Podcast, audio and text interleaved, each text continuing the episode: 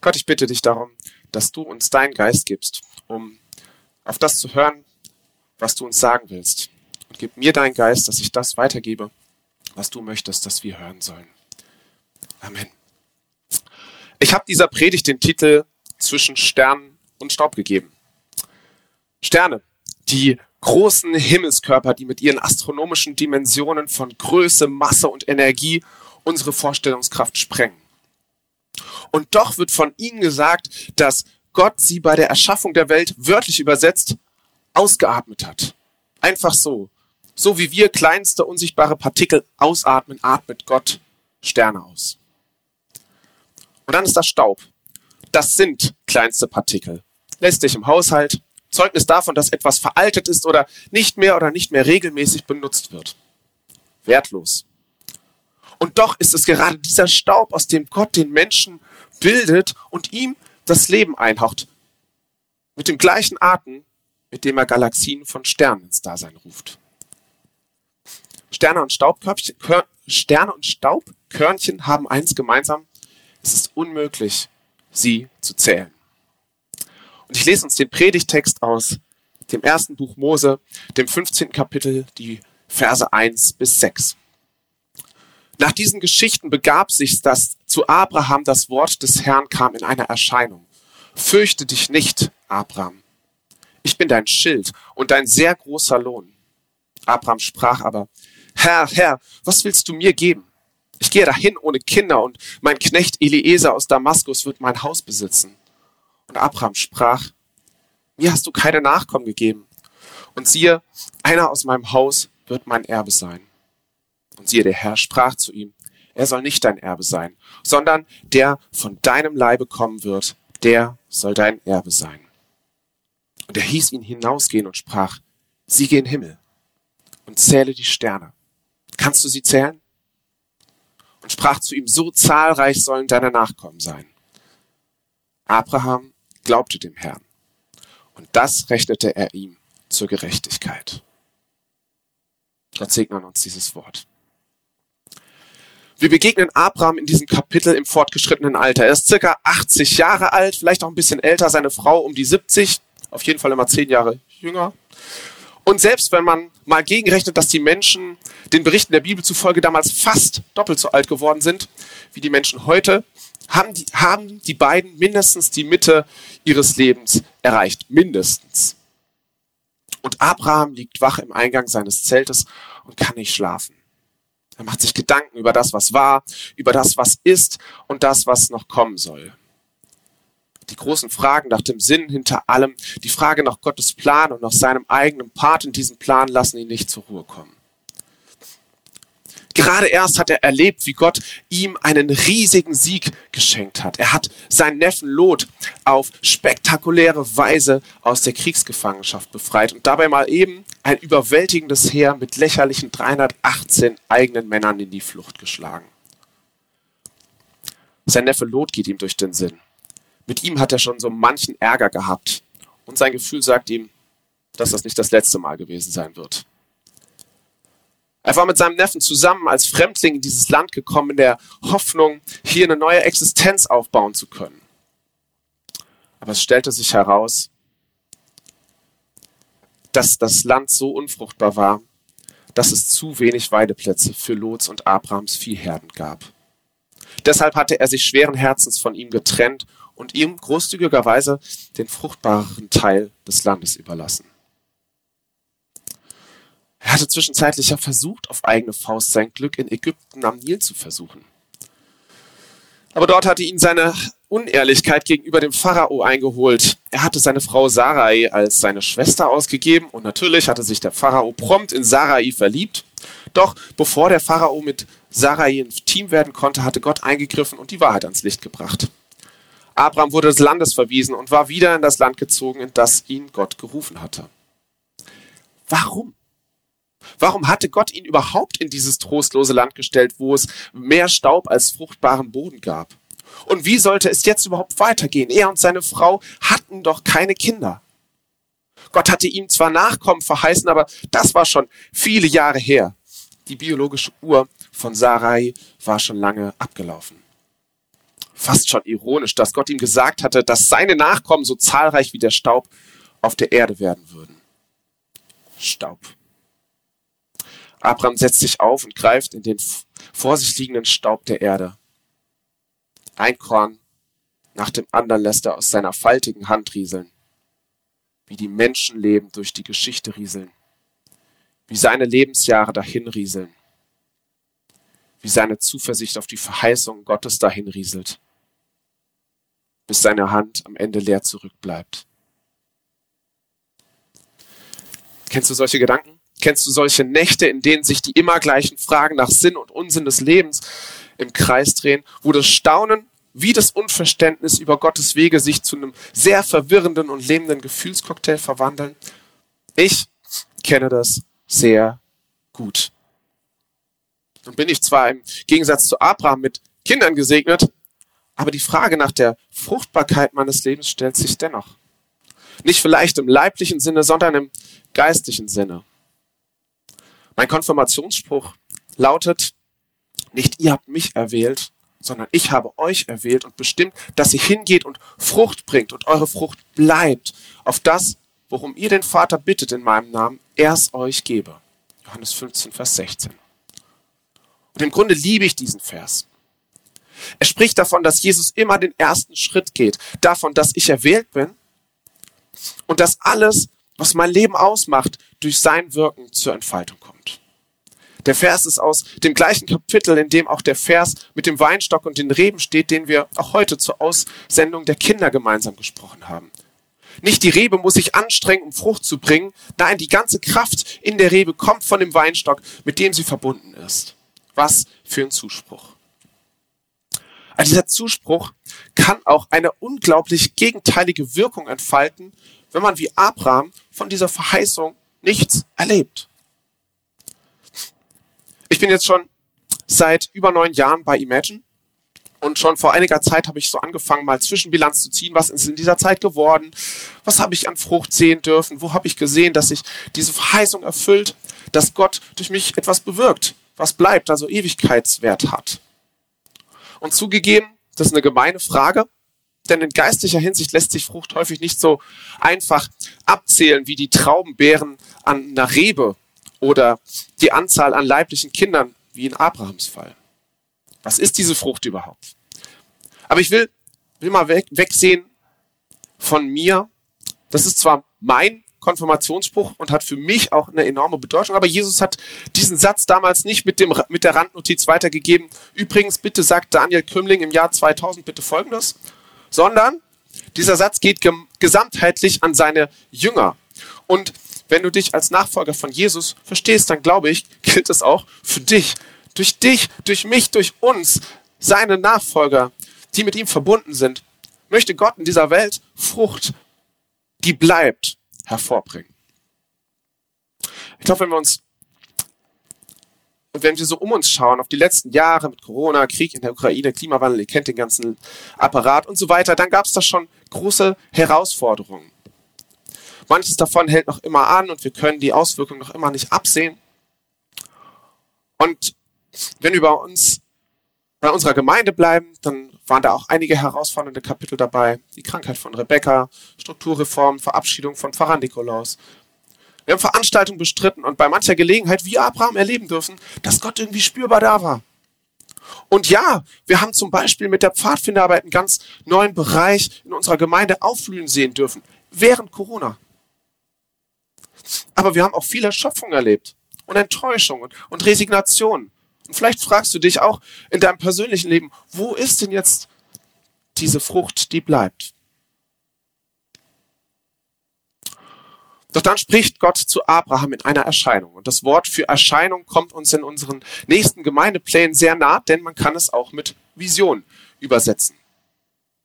Es ist hier wichtig zu betonen, äh, dass Gott den Anfang macht. Abraham startet nicht einen Visionsprozess, sondern Gott erscheint in einer Vision. Johannes hat das vorhin auch schon so anklingen lassen.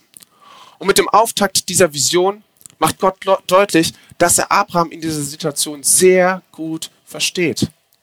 Er macht ihm keine Vorhaltung, warum er sich in Ägypten auf sein eigenes Urteil verlassen hat, warum er sich überhaupt mit seinem Neffen Lot rumschlägt, sondern er sagt, fürchte dich nicht, Abraham.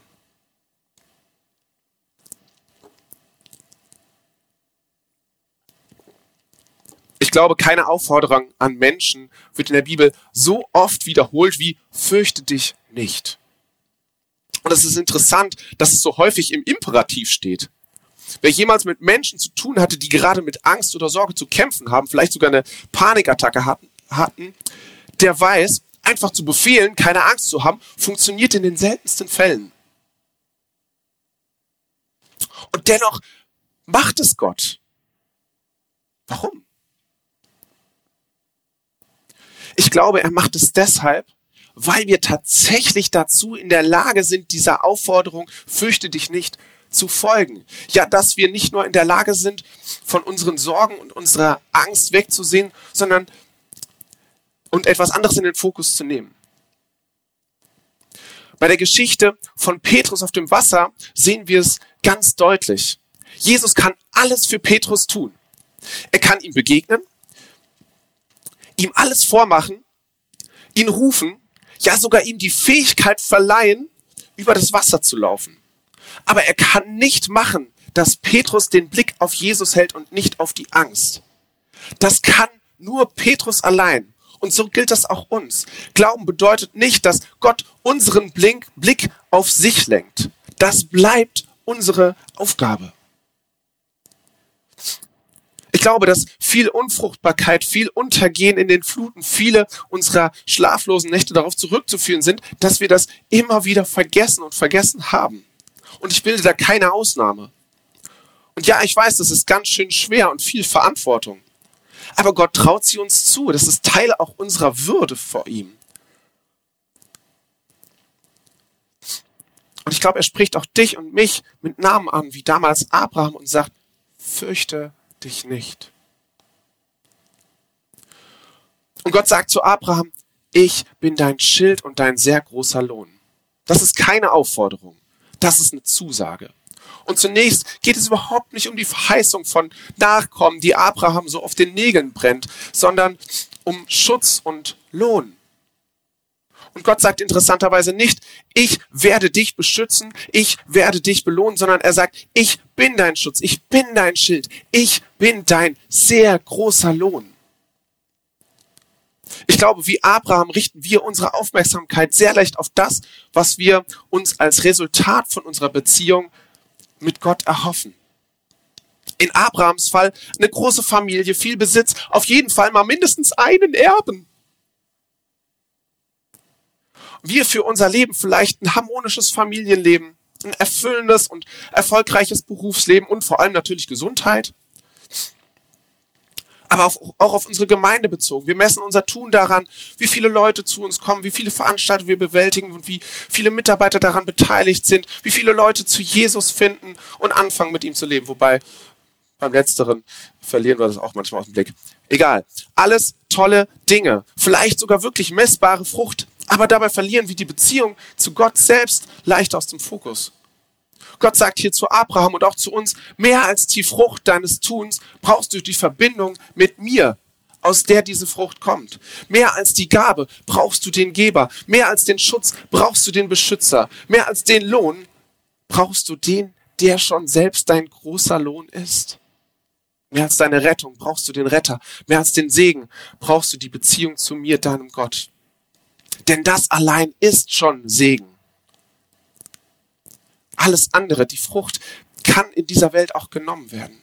Kinder können sterben, Gesundheit kann dahin schwinden, ähm, Kirchen können äh, sich auseinanderleben. Es kann alles passieren. Asaf hat das in einem Psalm mal sehr gut auf den Punkt gebracht, als er zu Gott sagt, wenn ich nur dich habe, so frage ich nichts nach Himmel und Erde. Psalm 73, Vers 25. Ich glaube, Abraham hat das in diesem Moment noch nicht so erfassen können wie Asaf. Ist auch ein ganz schöner Klopper. Ich weiß nicht mal, ob Asaf das äh, richtig begriffen hat. Dazu kenne ich ihn zu wenig, aber ich weiß, ich habe es auch noch nicht richtig begriffen.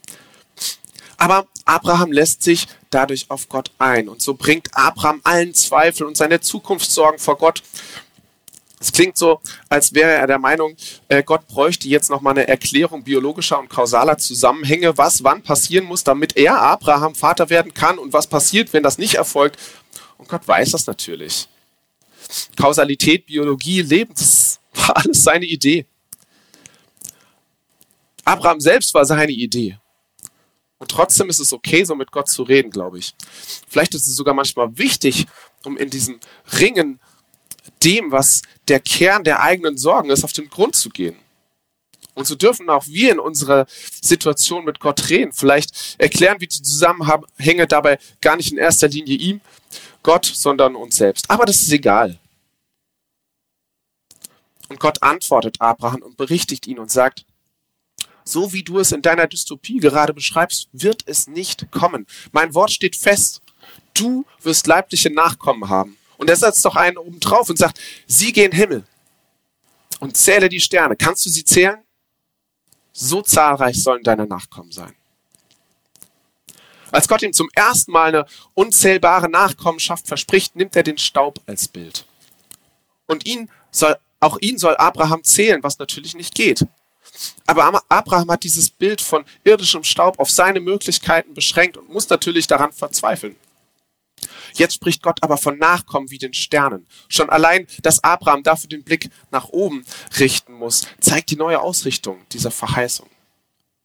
Ebenso unzählbar wie viele wie der Staub, aber alle Dimensionen menschlicher Vorstellungen übersteigend. Abraham soll daran erinnert werden, was möglich ist, wenn der Sterne ausatmende Gott in den Staub bläst. Ich denke, Abraham und wir als Gemeinde, nicht nur in Großgrabe, sondern als Gemeinde von Jesus, haben ganz viel gemeinsam. Wir haben von Gott eine unfassbar große Verheißung bekommen. Eine die Zeiten überdauernde und die Menschen verändernde Botschaft. Doch bei allem Sternstunden, die wir erleben, finden wir uns doch immer wieder im Staub dieser Welt wieder und fragen uns, ob das noch immer gilt. Und wir beginnen an Gott, seinen Verheißungen und uns selbst zu zweifeln und zu verzweifeln. Und wir wissen nicht, was Abraham daraufhin gesagt oder getan hat. Doch die Bibel hält an dieser Stelle einen Satz fest, der bis in das Neue Testament nachhallen soll und bis zu uns dringt. Abraham glaubte dem Herrn und das rechnete er ihm zur Gerechtigkeit. In Abrahams Situation hat sich in diesem Moment nichts verändert. Seine Frau ist an diesem Abend nicht schwanger geworden. Es wird noch circa 15 Jahre optimistisch gerechnet dauern, bis sein Sohn Isaak geboren werden wird. Der ist schon 85. Aber an diesem Abend richtet Abraham sein Vertrauen neu auf Gott und das macht den Unterschied. Alles super, könnte man denken. Wer die Geschichte von Abraham kennt, weiß, dass dieses Vertrauen von Abraham noch oft auf die Probe gestellt werden wird. In manchen Kapiteln ist dieses Vertrauen bereit, bis ans Äußerste zu gehen. Dass er sogar bereit wäre, seinen Sohn Isaak, der ihm dann irgendwann gegeben wird, zu opfern und Gott im letzten Moment eingreift. In anderen Kapiteln scheitert Abraham. Er wird noch viele Wege und Irrwege gehen. Manche seiner Irrwege wirken so, als würde er noch immer versuchen, aus eigener Kraft Leben aus dem Staub zu pressen. Das darf uns trösten, dass selbst ein Glaubensheld wie er ganz häufig nicht den Kurs halten konnte, den er eigentlich fahren wollte. Im Römerbrief wird das Fazit seines Lebens dennoch so zusammengefasst, als würde sein Scheitern gar nicht ins Gewicht fallen. Und wahrscheinlich tut es das vor Gottes Gnade auch gar nicht. Da heißt es in Römer 4, Verse 18 bis 21, wo keine Hoffnung war, hat er, Abraham, auf Hoffnung hin geglaubt, auf dass er der Vater vieler Völker werde, wie zu ihm gesagt ist, so zahlreich sollen deine Nachkommen sein. Und er wurde nicht schwach im Glauben, als er auf seinen eigenen Leib sah, der schon erstorben war, weil er fast hundertjährig war, und auf den erstorbenen Mutterschoß der Sarah. Er zweifelte nicht an der Verheißung Gottes durch Unglauben, sondern wurde stark im Glauben und gab Gott die Ehre und wusste aufs Allergewisseste, was Gott verheißt, das kann er auch tun.